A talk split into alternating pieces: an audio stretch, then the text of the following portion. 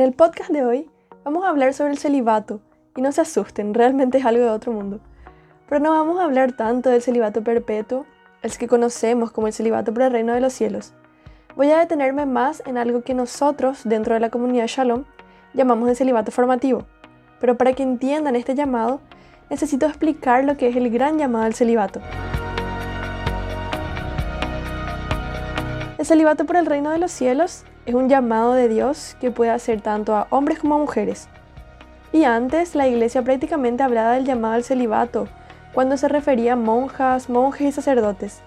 No era común escuchar que personas normales, normales entre comillas, vivían esta forma de vida. Y por raíces culturales muchas veces la mayoría de nosotros no fuimos educados ni formados para ser célibes. Fuimos educados para casarnos, tener una familia, hijos, y si venimos más hacia nuestro tiempo del mundo moderno, fuimos educados para casarnos, tener hijos, pero no depender del esposo, ni de los hijos, ni de nadie. Fuimos educados para una independencia falsa. Pero así como hablé en uno de los episodios pasados de los relacionamientos entre hombres y mujeres, noviazgos, y recalqué mucho del para siempre del matrimonio, hoy también quiero continuar ese tema del para siempre, pero desde esta perspectiva, con un estilo de vida diferente pero igual de feliz si sos llamado a vivir. Entonces, quiero empezar luego ya rompiendo con algunas mentalidades que casi todos o quizás todos traemos, dependiendo de nuestra educación. Una persona que vive el celibato perpetuo no es alguien seco, que envidia lo que renuncia, sino alguien plenamente enamorado, que quiere tanto que no puede querer solo a una persona. Quiere en primer lugar a Jesucristo y después a todos los que Él pone cerca de su camino. Una vez contando a una persona que no era de la iglesia sobre el llamado al celibato, yo hablaba sobre la forma de vida que una persona, una joven específicamente, vivía en su celibato. Y mientras yo le contaba a esta chica su cara de espanto era increíble. Tanto que cuando yo paré de hablar, la primera cosa que ella me dijo fue, iba a tener que vivir así para siempre, no se va a casar, no va a tener hijos, pobrecita. Y yo me quedé tipo, no, y en eso se encuentra toda la belleza de lo que ella vive. En eso se encuentra su mayor felicidad. En eso está la plenitud de su vida. No es una desgracia que Dios manda a algunos pobres elegidos para que tengan una vida sexual inactiva por el resto de sus vidas. No son simplemente aquellos que no se van a casar nunca y ya damos una definición negativa, o como un sinónimo de infelicidad, o mejor como un sinónimo de soledad. El celibato es tener el corazón más allá de las cosas de esta tierra. Es mirar a la eternidad viviendo todavía acá sin espiritualizar demasiado. Soy fan de esto, de no espiritualizar demasiado las cosas, porque nosotros somos un compuesto de cuerpo y alma. Las dos cosas necesitan ser alimentadas en un mismo nivel, porque nosotros cristianos somos llamados no, no solamente a rezar, a ir a misa y todo lo que hacemos, sino a encarnar lo que decimos en nuestra oración, encarnar el sacrificio eucarístico con nuestra vida, con testimonio de vida, amando de verdad. Entonces, el celibato es vivir como todos nosotros vamos a vivir allá en el cielo, siendo enteramente de Dios. Es un anticipo de la vida eterna. El celibato te lanza para lo eterno. Quita tu mirada de las cosas pasajeras de este mundo, de placeres vanos, y te lanza a una experiencia verdadera de cielo en la tierra.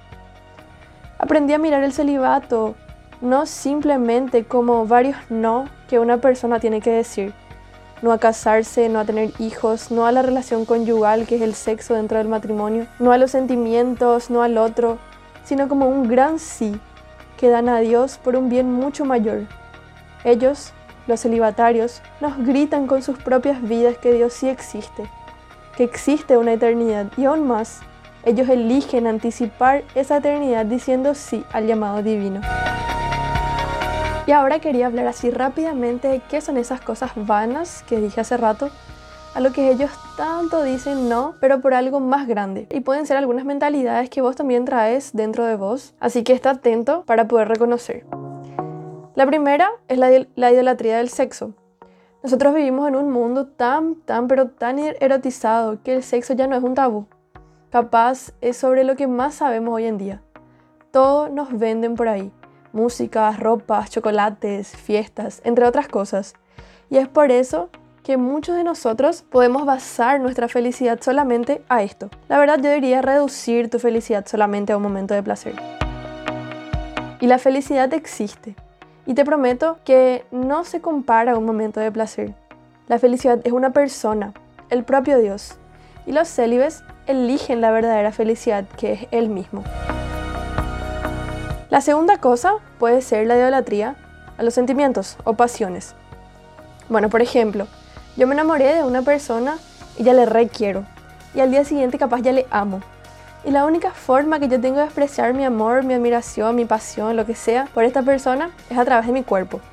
Haciendo de mi cuerpo una cosa.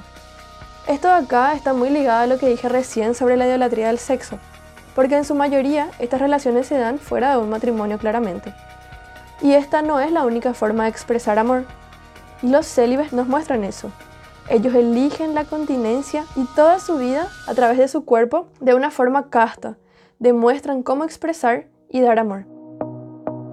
El tercero, y esto acá me parece hasta simpático, pero hay hombres y mujeres que piensan así.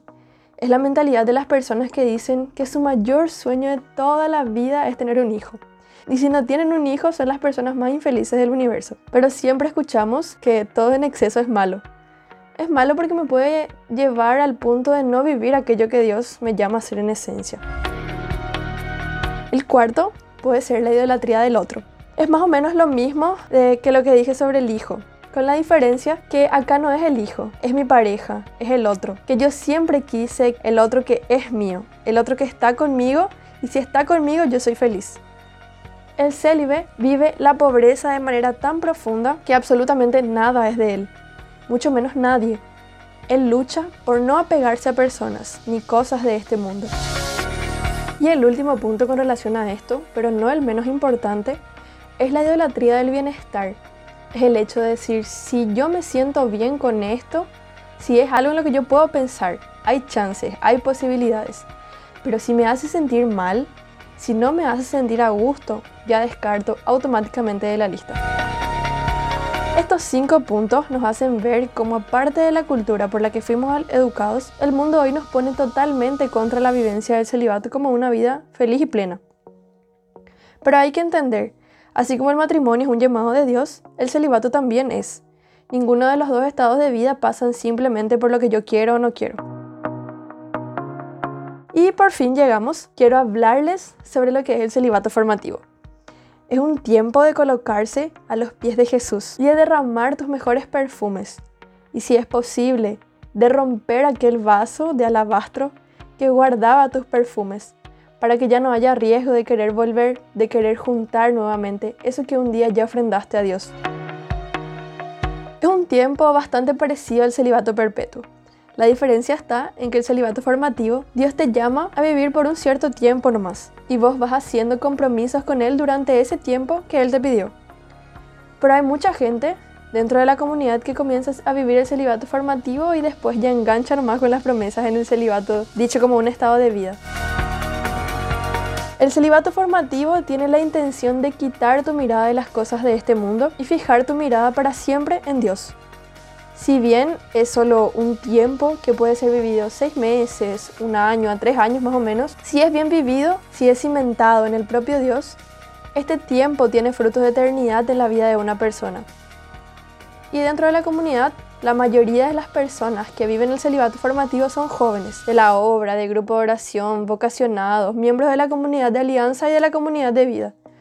Porque casi todos, o todos, venimos con muchas mentalidades que el mundo nos proporcionó. Mentalidades que no son buenas y necesitamos ordenar para Dios, poner a Dios en el centro de nuestras vidas. Muchos de nosotros fuimos heridos por el pecado, algunos más, otros menos, pero todos fuimos heridos de alguna forma. Y aquello que toca el cuerpo, toca el alma. Por eso el celibato formativo tiene la capacidad de restaurarnos, de revirginizar nuestro corazón en ese tiempo tocas más profundamente áreas de sexualidad, afectividad, pasiones. Tienes una atención a los relacionamientos, a las conversaciones, a las posibilidades que se pueden presentar en tu vida porque es un tiempo exclusivo para Dios. Y como frutos concretos del celibato formativo, voy a hablar solo de algunos. El primero es colocar a Dios en el centro de nuestras vidas. Aprendemos a ya no poner en el centro experiencias, heridas y hasta mismo ponernos a nosotros mismos en el centro, sino que cambiamos todo eso para poner a Dios como el único amor, único sentido de toda nuestra vida. Como segundo fruto concreto, puedo hablar del, del silencio de las potencias. San Agustín decía que Dios no se encuentra en el barullo. Entonces entendemos que no vamos a encontrar al Señor en medio de las agitaciones de nuestras propias pasiones, sino solamente a través de una experiencia de soledad, de silencio interior. Es un tiempo de salir de la superficie, ir al fondo del océano, donde las aguas están calmas. Es ahí donde voy a encontrar a Dios. Como tercer fruto de la vivencia del celibato formativo, podemos hablar del orden interior. Entonces, vimos que el primer fruto era colocar a Dios en el centro. Y a partir de esa centralidad, nos damos cuenta cuánto nosotros estamos desordenados interiormente. Áreas afectivas, heridas en nuestra historia de vida, mentalidades que no son muy buenas y valores contrarios al Evangelio. Pero estas áreas van saliendo del centro dando espacio para Dios. Nuestra primera experiencia se profundiza, tenemos más decisión por la verdadera conversión, ya no solamente externa, sino dentro de nosotros, ordenándonos dentro. Después podemos ver también lo que es enfocar en lo esencial, hay un estudio que es científicamente comprobado, si no me equivoco fue hecho en Suiza, que cuando una persona está especialmente manejando un auto, esta persona necesita mirar hacia donde quiere irse. No puede distraerse a mirar por la ventana, por ejemplo, mirar a los costados de la calle, porque si ella hace eso, cuando su mirada se desvía, automáticamente el auto se va hacia esa dirección. Por más que sea mínimo el movimiento que ella hace con las manos, ella mueve el volante sin ni siquiera darse cuenta.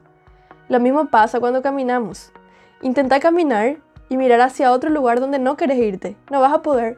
Tu cuerpo se va hacia donde tu mirada está. Y eso también pasa dentro de nosotros. Y más todavía cuando estamos comenzando a caminar con Dios. Son muchos todavía los apegos, los miedos, las inconsistencias e inconstancias que vivimos. Extrañamos muchas cosas de nuestra vida pasada por eso necesitamos fijar un punto a donde mirar. Y ese punto va a ser Dios. Mantener y enfocar en lo esencial de nuestras vidas que es Él. Podemos hablar también de la purificación. La purificación se da por medio de nuestros sentidos, nuestra visión, audición, el tacto, el olfato y el paladar. ¿Y cómo hacemos esto? Teniendo una real atención a todo lo que dejamos que entre en nosotros por medio de los sentidos. La visión, por ejemplo. Nuestros ojos son las, ventanas del alma. No podemos dejar que pase cualquier tipo de contenidos por ahí. Tenemos que tener atención a lo que vemos, películas, imágenes, propagandas, porque eso entra por la mirada, pero se queda en nuestra memoria en el corazón. Con la audición podemos hablar claramente del tipo de músicas y sus letras, en su mayoría de doble sentido y hoy ya explícito prácticamente. Necesitamos tener atención Atención también al tacto. Muchas heridas comienzan por el simple uso del tacto en las relaciones de noviazgo. Y la purificación habla respecto a la forma de relacionarse con el cuerpo del otro y también con el propio cuerpo, teniendo atención a las relaciones pegajosas y hasta imprudentes. Y también entran el paladar y el olfato, porque por, medio de estos sentidos se puede vivir ciertas compensaciones de revivir sensaciones pasadas que están ligadas a experiencias de pecado es tan importante cuidar de nuestros sentidos y el celibato formativo es el tiempo propicio para dejar que estos frutos estén en nuestras vidas. Y son muchos los frutos que el celibato formativo nos da aparte de estos, como madurez afectiva, pureza y rectitud de corazón, y las bases para el discernimiento del estado de vida y la propia vocación yo les hablo de este tema para que paren y piensen en cómo serían ustedes después de vivir este tiempo enteramente para Dios. Y sé que no es fácil, porque como venimos hablando, vivimos en un mundo de lo provisorio, del descompromiso, y que es un gran desafío permanecer apostar por algo que dura. Pero Dios quiere manifestar su obra, y eso requiere de un tiempo concreto que podemos ofrendar a Él. Y quería terminar con un párrafo del libro Quiero ser amigo de Dios, el celibato formativo es permanecer en Dios para vencer la lucha contra la propia carne, contra el principio que regula la vida del hombre viejo que vive en el pecado, lleno de sí mismo, entregado a las concupiscencias del placer, poseer y poder. El hombre nuevo tiene como principio el Espíritu Santo y por él se deja guiar por los caminos de eternidad. Y bueno, si es que todo este podcast movió tu corazón, si es que sentiste ahí la semilla que Dios dejó en tu corazón, quiero que reces y después compartas más con tu acompañador para que puedas concretar su voluntad en tu vida. Rezo por vos para que cada vez más puedas descentralizarte de vos mismo y poner a Dios en el centro. Y que María, la Reina de la Paz, interceda por ustedes. No te olvides de mandar sugerencias de temas de los que querés saber más o si tenés preguntas, escríbenos al Instagram, arroba Juventud Asunción. Y no te olvides de compartir este link con un hermano de tu grupo de oración.